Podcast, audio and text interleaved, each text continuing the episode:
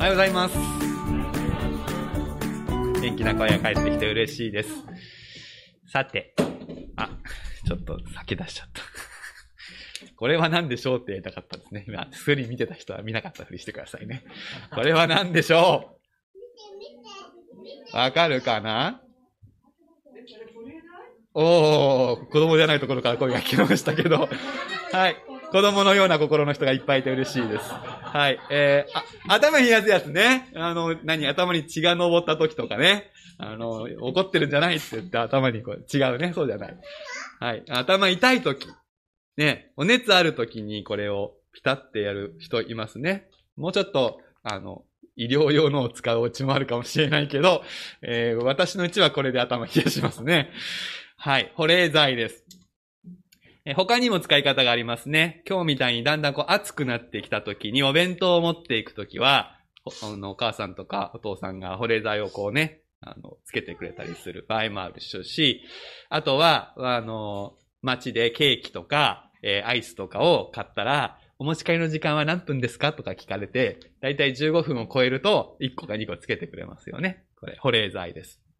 保冷剤はもとも、もともとこう冷やしといて冷たいですよね。で、それを他の、まあ、冷たくしたいものとか、熱くしたくないものの近くに置いて、こう、冷たさを別のものに渡すわけですね。体がお熱あるときは、これをピッてやると、体の熱がこっちに行って、冷たさがこっちに来て、気持ちいい、そういうわけです。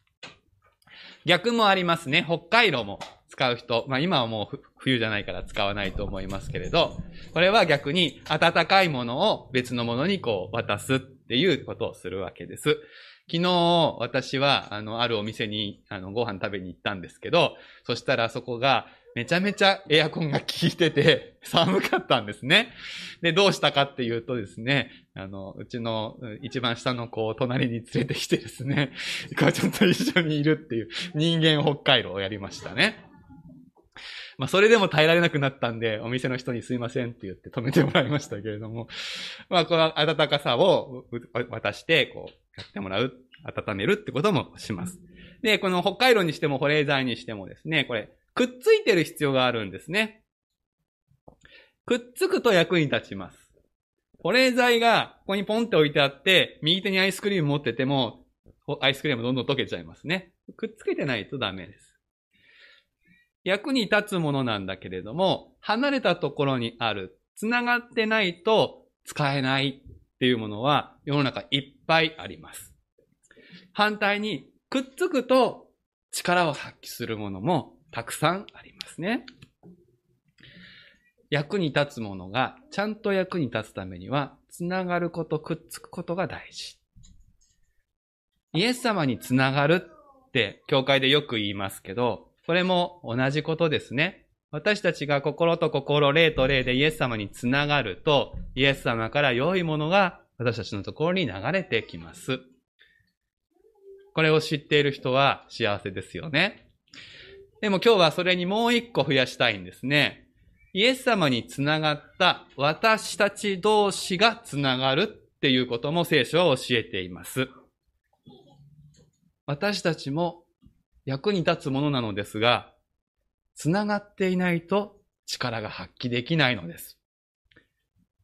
私たちがイエス様とつながり、そしてイエス様につながった私たちがつながると何が生まれるのでしょう今日はその話をします。よく聞いていてください。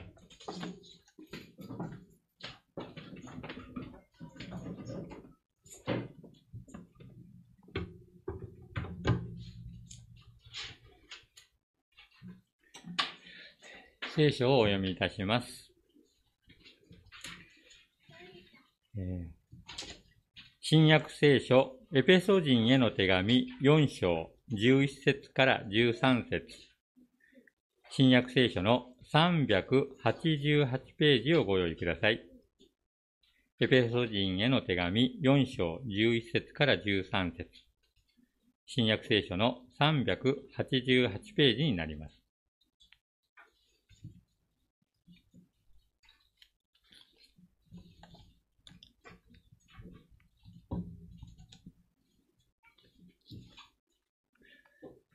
それでは聖書をお読みいたします。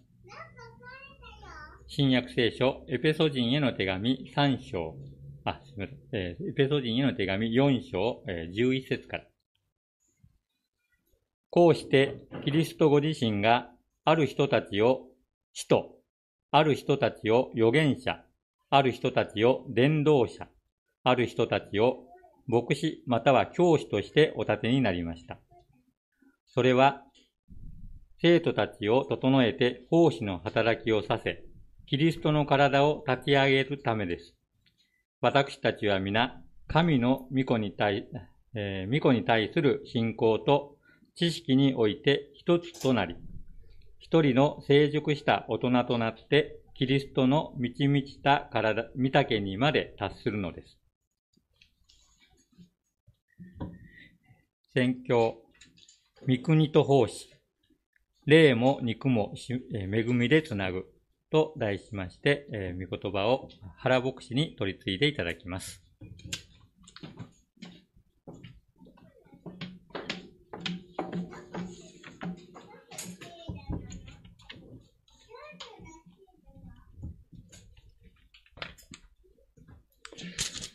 タンポポ教会はどんな教会ですか？と質問を誰かにされたときに、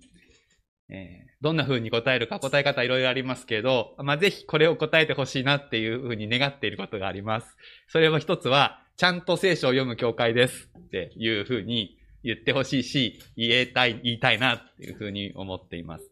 他にも、ちゃんと子育てができる教会です。ちゃんと人生に向き合うことのできる教会です。そうありたいと私たちは願っている。そういう教会ですよっていう説明を、あの、どこかでしてくれたらいいな、なんていうふうに思っています。その上で、あの、大きさはこんなもんですとか、何人ぐらいいますとか、そういうことも言ってもいいと思うんですが、ちゃんと聖書を読む教会でありたい。それが私たちの願いです。聖書は、神様が私たちのために、本当に私たちが幸せに生きていくために与えてくださった宝物ですね。これを本当に、まあ、正面からしっかり読んで生きていきたいのです。ちゃんとっていうとなんか完璧にっていう風なイメージを持つ人もいるかもしれないけど、人間は完璧ではそもそもないので、人間のちゃんとっていうのは、パーフェクトの意味ではもちろんありません。人間のちゃんとっていうのは、誠実にっていうことですね。聖書を読むと何が起こるか。私たちが変えられる必要があるということがわかります。それは、なんか神様がダメ出しをしてるというわけではなくて、私たちが変えられた方がもっと良いからなわけですね。神様は私たちが変われるように、良い方に変われるように御言葉を与えてくださっている。そしてそれは、ただ一人一人が変わるっていうことの次元もありますけれども、教会として変わっていくということもまた求められていくことであります。ちゃんと聖書を読んでいこうとすると、教会の今、このあり方、どうなのかと聖書から挑戦を受けます。私たち一人一人この教会のメンバーとして、教会の全体のために聖書を聞き、こう変わっていこうっていうふうに皆さんで志を合わせられたら幸いだし、そうしていきたいと思っているんです。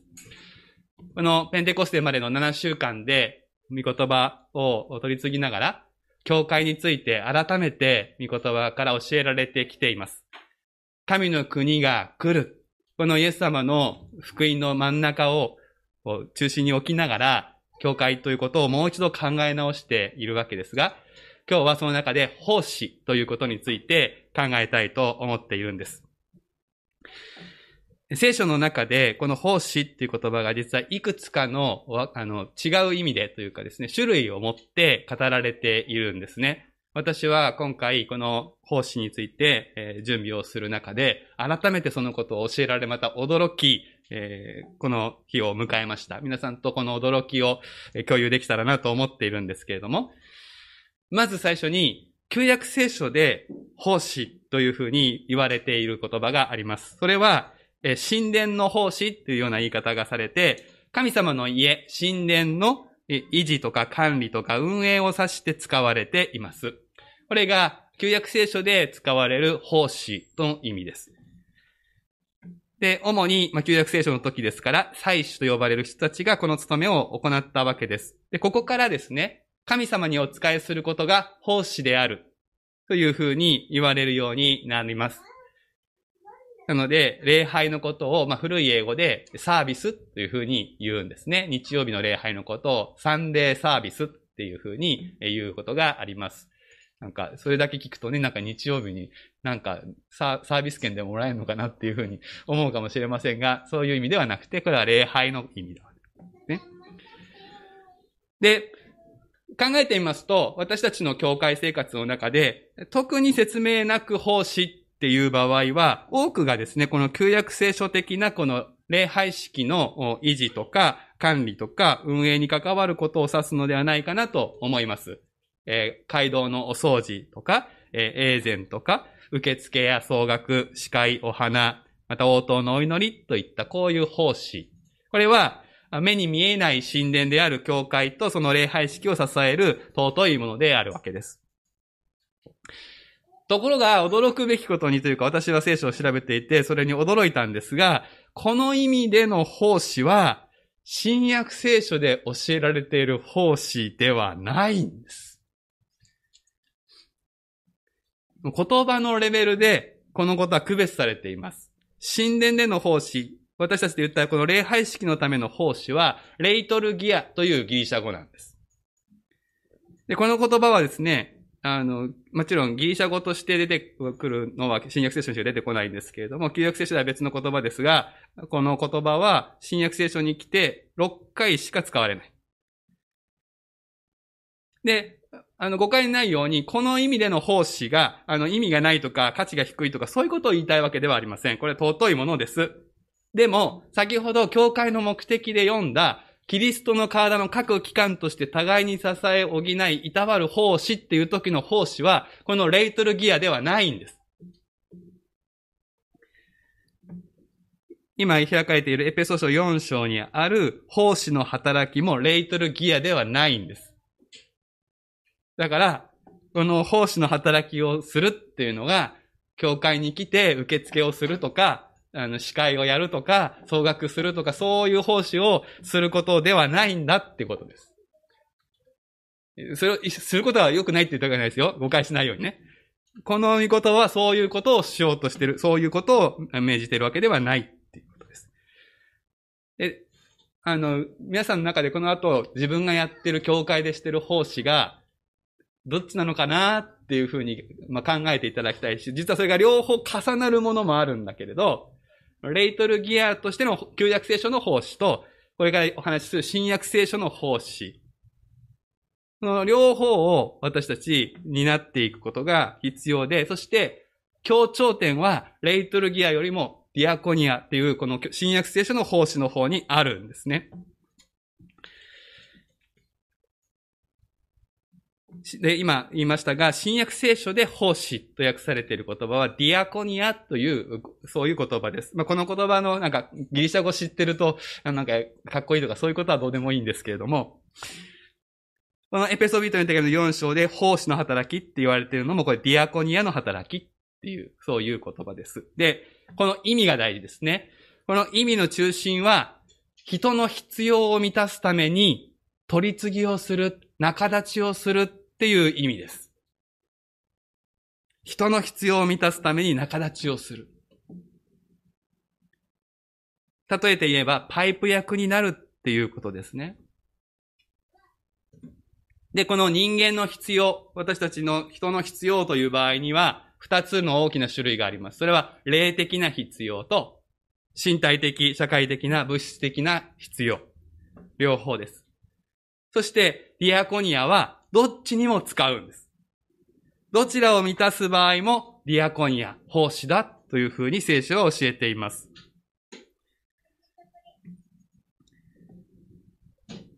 御言葉の奉仕という言い方が聖書に出てきます。福音の奉仕とか、神の言葉に使えるという表現があります。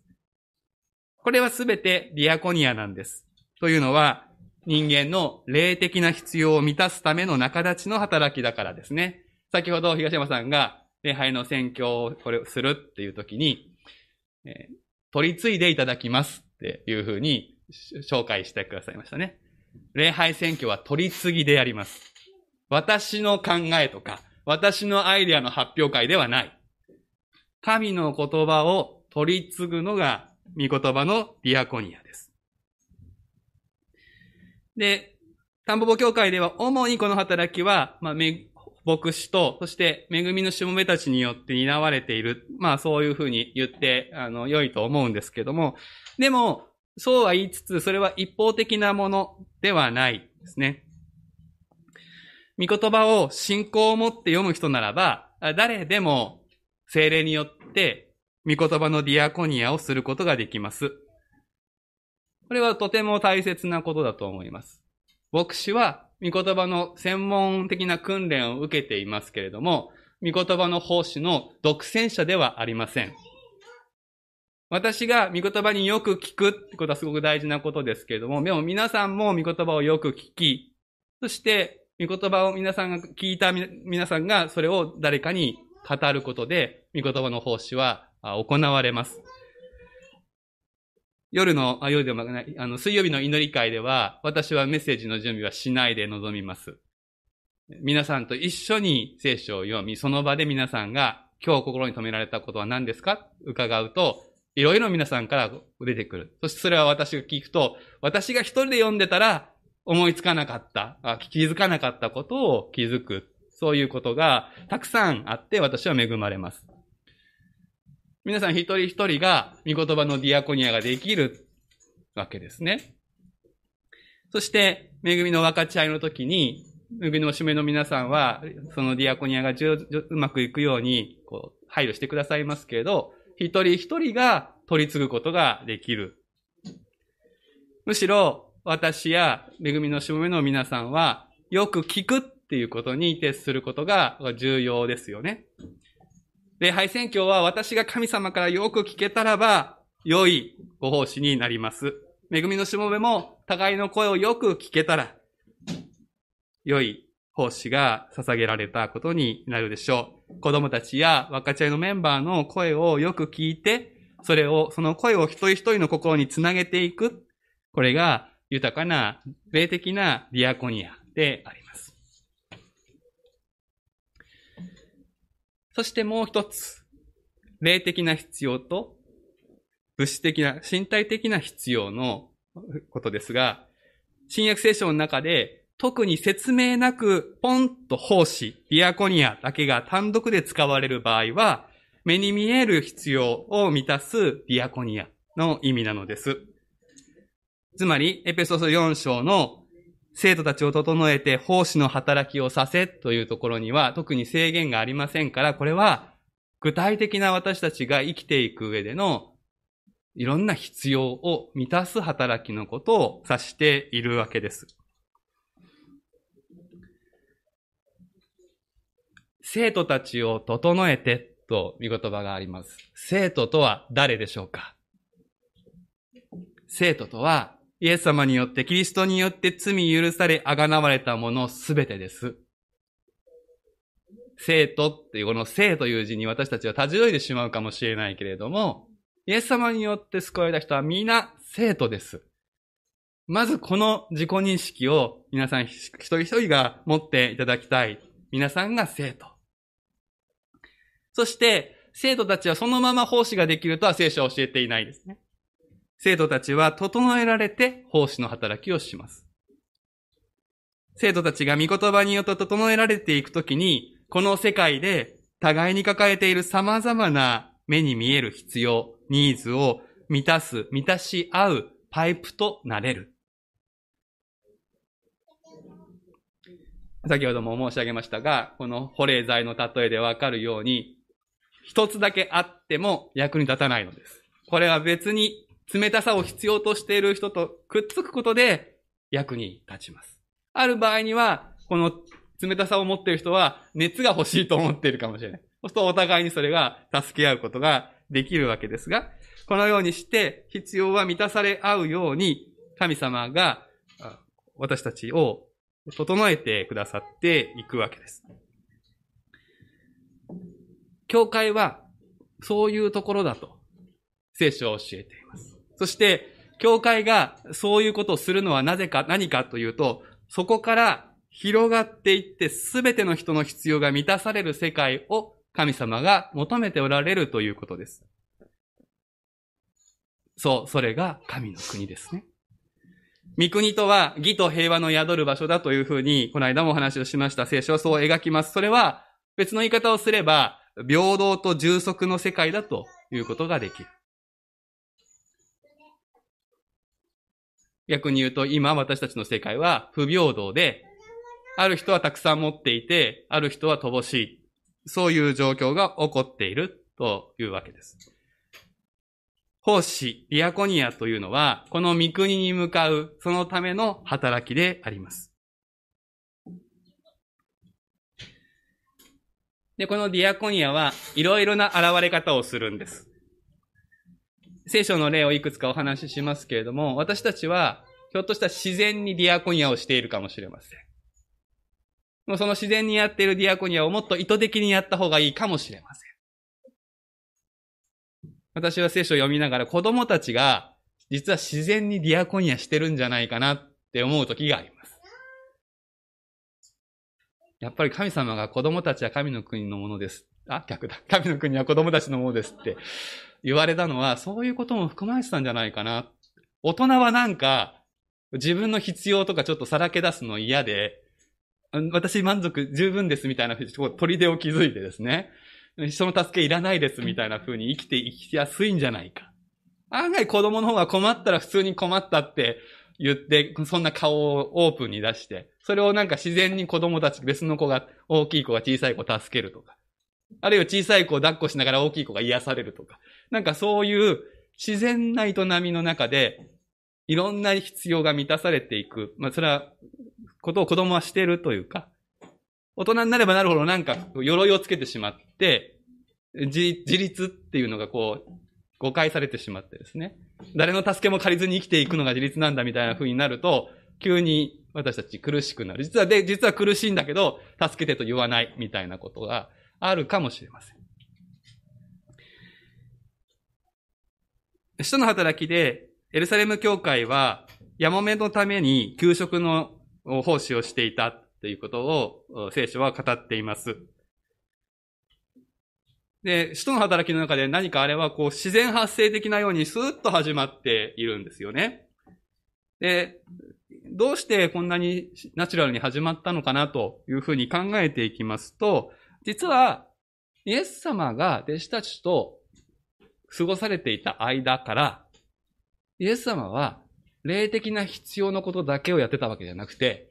ちゃんと肉体的、身体的必要のためにも奉仕しておられた。そしてそれを、教会は延長線上でイエス様がやってたことをそのまま続けてたということが見えてきます。旧約聖書に神様は貧しい人の味方であって、経済的に困窮している仲間を助けるっていうこと。これは繰り返し立法で教えられていました。それを実践している人は少なかったけれども、もちろんイエス様はそれを知っていたので、それをちゃんと実行に移しておられた。弟子たちは、こう、常日頃からですね、行く先々で貧しい人々を食事に招いて、して、必要を満たして、施しをして、そのための共同基金みたいなものでね、持っていたっていうことが、伺わせることが、そういう記事が聖書の中に出てきます。あんまりそれが大っぴらではないんです。前に出てこないんですね、福音書読んでても。で、それはなぜかって考えてみると、イエス様自身が右手のしてることを左手に知らせるなっておっしゃったように、そんな見せることじゃなかったからですよね。パリサイ人はそれをこう見せながらやってたんだけど、イエス様はそれを見せようとは思わないから、だから福音書でも、ほとんどそのことはこう書かれてない。だけど、行間読んでいくと、あ、そういうことかっていうのは見えてきます。例えば、十字架を目前にしたイエス様のところに一人の女の人が来て、高価な油を、香りの良い油を、ナルドの香油をこう、注ぐシーンがありますね。その時、弟子たちがちょっと怒って、それだったら売って300デナリ、今で言ったら150万円ぐらいのお金になって、それで施しができたじゃないかって怒る場面があります。で、それはつまり、その油売って、共同募金、共同基金に献金しておけば、貧しい人授けられるイエス様の働きのためになる。まあそういうことがそこであったことを伺わせますね。で、あの、イスカヨテのユダが盗みを働いたのは、その共同基金からですから。だから、普段の生活の財布から盗んでたならですね、足りないぞってすぐバレたと思いますけど、共同基金からですから、あの、チェックが入らない限りは、わかんなかったってことは想像できますよね。まあ、いずれにしてもです。イエス様は教えられてただけではなくて、お腹を空かせている人がいれば、食事に招いて一緒に食べたわけです。人間には多様なニーズがあります。食べ物だけではありませんけれど、人はパンだけで生きるものではないという見言葉もあります通り、パンは必要なのです。もちろん、霊的なものも必要です。この世界は、どちらかというと霊的なことに見向くしないので、私たち教会は霊的なことに強調点を置きますけれど、でもだからといって体のことは見過ごされてよいというわけではない。そちらの体の必要のためのパイプ役になるということもイエス様の弟子たちの働きだった。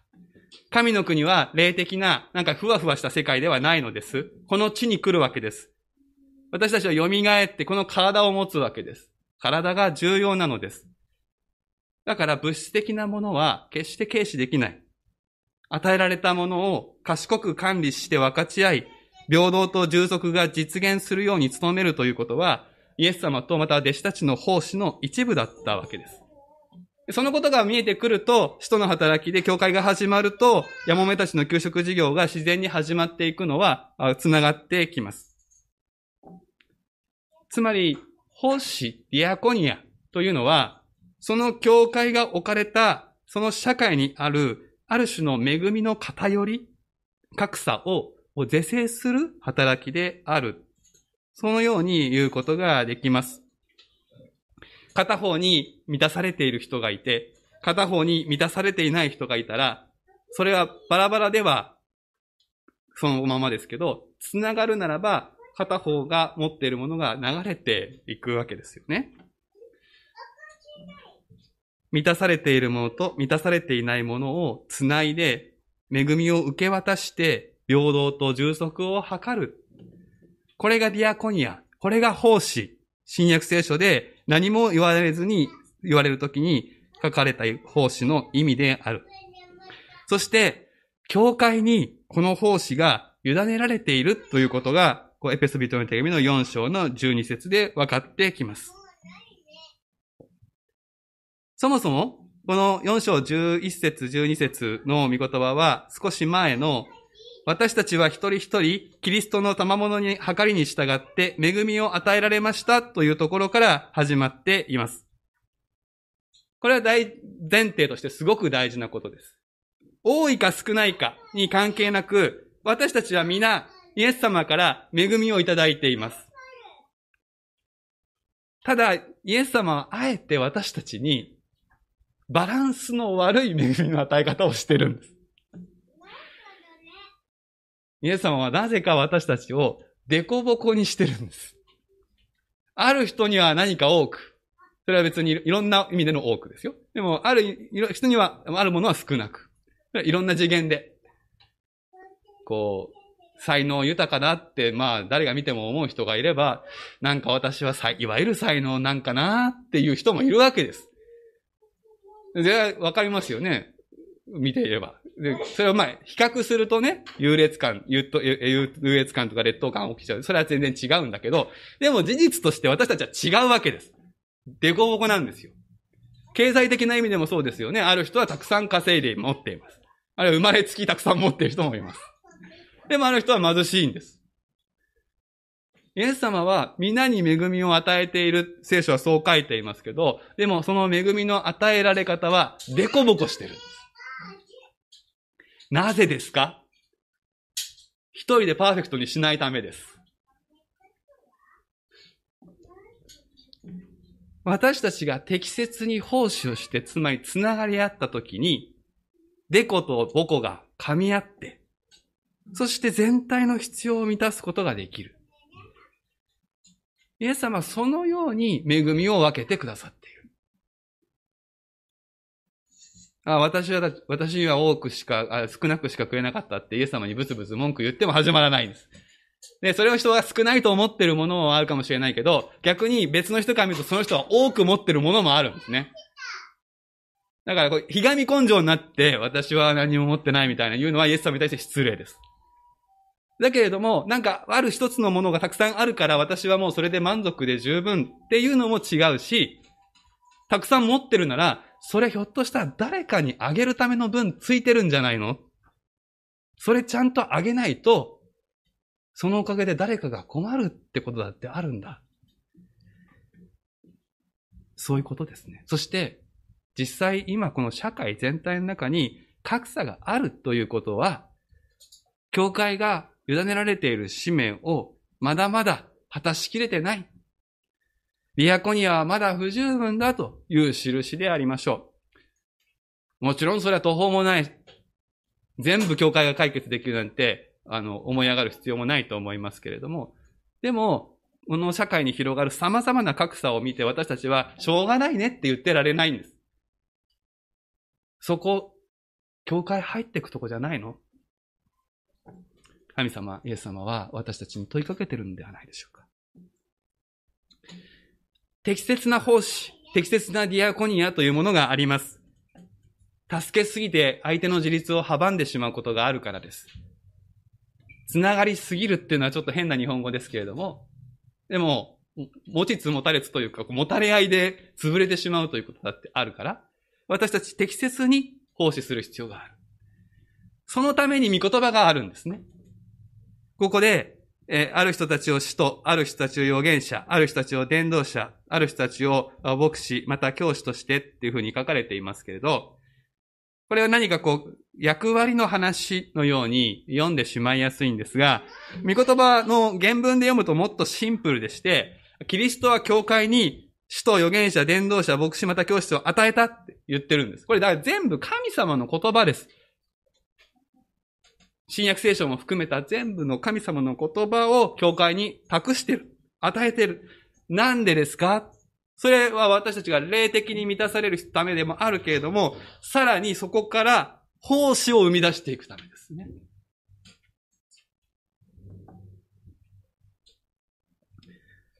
奉仕の働きが進むように、神様は私たちに御言葉を与えてくださっている。牧師の仕事は、このディアコニアが教会の中で整えられて進む。そのために、御言葉の奉仕をする。霊的な見えない世界を、教会は見えるものに変えていく。そしてそれが、私たちの教会の中から始まるんです。教会の私たちのメンバーの中で、必要を抱えている人がいます。そこに力のある人が助けを差し出します。そこで援助と協力の輪を作る。このための知恵やモチベーションを聖書の言葉は与えてくれます。御言葉に従うチャンスは教会の中にたくさんあるはずです。互いに愛し合う。そのチャンスは私たちの教会生活の中にたくさん転がっていると思うんです。心を開いて、まず私たちはお互いの必要を話す必要があるかもしれません。なんかこんなことを話したら、私ダメ人間に思われるかもしれないみたいに思うところを超えて、デコがあればボコもあるのが聖書だ、人間だって聖書言ってるんですから、デコもボコもお互いに分かち合っていくところがスタートだと思います。そうしたら、あ、それだったら俺のデコでいけるぜって助けられることがあるかもしれませんね。こうやって教会が援助と協力の輪を形作っていくとき、まさに血の通った清いつながりが生まれます。だから御言葉は、キリストの体が立て上げられるというふうに言うわけです。キリストの体を立て上げるためにこれをするんだ。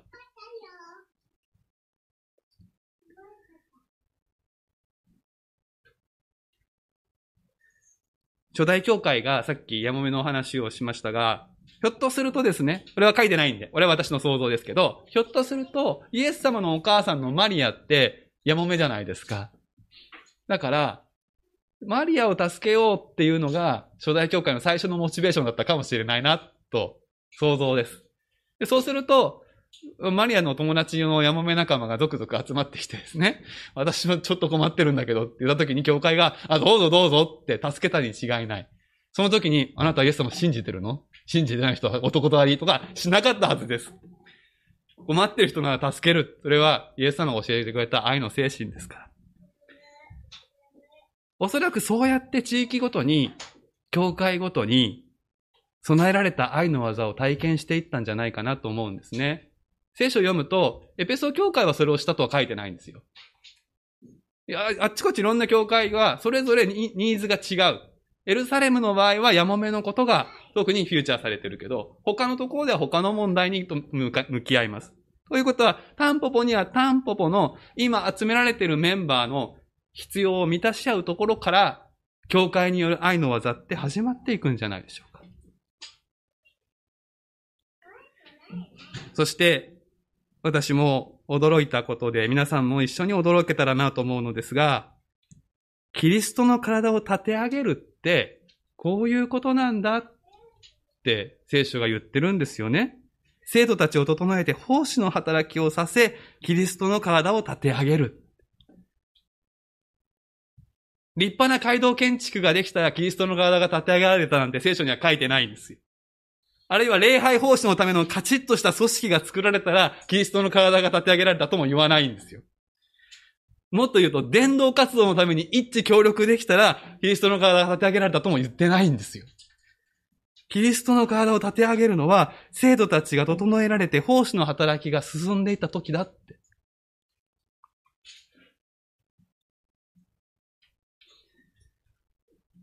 教会ごとに、神様は不思議とメンバーを集めてくださいますね。私たち、まあもちろん選んでここに来てるわけですけど、でも、神様がここに私たちを集めてくださったと信じます。そこには、たくさんのデコとボコがある。恵みもありますし、賭けも不足もあるんですね。私もデコボコがあります。でもそれ丸ごと賜物だって受け止めたいんです。私たちの中にある恵みの偏り、デコとボコが、キリストの愛のもとにつながれたら、このパイプによって是正されて、恵みが必要十分に教会の中を駆け巡ったら、どんなことが起こるだろうか。そういう教会の姿をイエス様は見たいと願っている。私たち教会は、この奉仕の働きに取り組む。その時に、キリストの体として立て上げられていく。聖書ははっきりと教えています。そしてこの奉仕の働きが、キリストの体を立て上げるならば、結果として恵みは溢れていき、この地域にそれは流れていくことになります。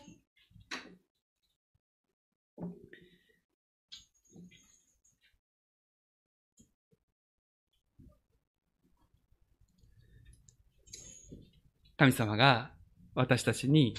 様々な賜物をくださいます。私たちはそれを、こう、デコの部分だけを賜物って今まで言ってきたかもしれないけれど、母語も含めて賜物です。チャレンジの贈り物です。それを私たち受け止めて、教会としてこれに応えていきたい。御言葉の知恵とイエス様の愛に押し出されて、助け合いの輪を作り上げていきたい。そう願うのです。私たちの仲間が困っていることの多くは、この地域の悩みでもあるはずです。こうやって教会は地域に使えることができる。私たちの属するジェカのある教会で、障害を持つ方の受産施設が運営されている、そういう教会があります。その働きを始めた一人の姉妹にインタビューをするという記事があって、どうしてこういうこと始めたんですか？もちろん大変なことなわけですけど。それは、でも、その姉妹に聞くと、自分の子供がね、っていう話なんです。その方のお子さんが障害を持っていて、行き場がなかった。働き場がなかったので、教会の助けを得て、我が我が子のために始めたんだ。それが地域のためにお役に立っている。そういうことを明かししてくださいました。何か形になる大きなことが奉仕というわけでもないでしょう。名前のつかない奉仕の方が多いかもしれない。でも、私たちそのことにちゃんと心を向けて取り組んでいきたい、そういう教会になりたいのです。最後に、もしこのようなことが教会から始まって地域の質が満たされていったとき、私たちは、おう、御国が立て上げられていったと言うかもしれません。御国の建設のためにっていうのは私たちよく使う表現でしょう。それが賛美歌の歌詞にもなったりします。ただ一つ、ちゃんと聖書を読む教会として言わせたい、言わせていただきたいのですが、聖書には御国を立て上げるという表現はないんです。聖書には御国を建てるとか御国建設という言葉はありません。というのは御国はやはり天から来るものだからです。私たちが立て上げられるものではないんです。御国は神様がもたらします。でも、私たちに立て上げられるものがあります。そう、聖書にこう書いてあります。キリストの体、教会を私たちは立て上げることができます。教会が愛のうちに立て上げられるならば、神様が私たちの教会をまるで一人の人のように用いて、不思議と御国をもたらしてくださる。そういう関係です。御国を建てるのは神の技。私たちは、私たちに委ねられたことに集中しなくてはいけない。私たちは教会が聖書の教える通りの教会になっていく。そこに注力したい。御言葉に教えられて、私たち変えられていきたい。共に変えられていきたいと願います。お祈りしましょう。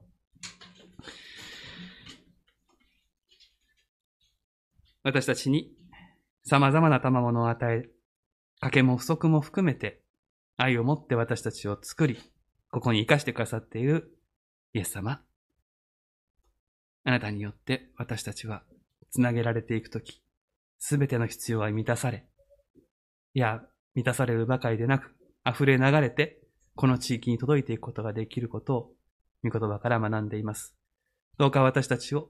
ここに向かわせてください。どうか私たちの心をここに向かわせてください。イエス様の皆でお祈りします。アーメン。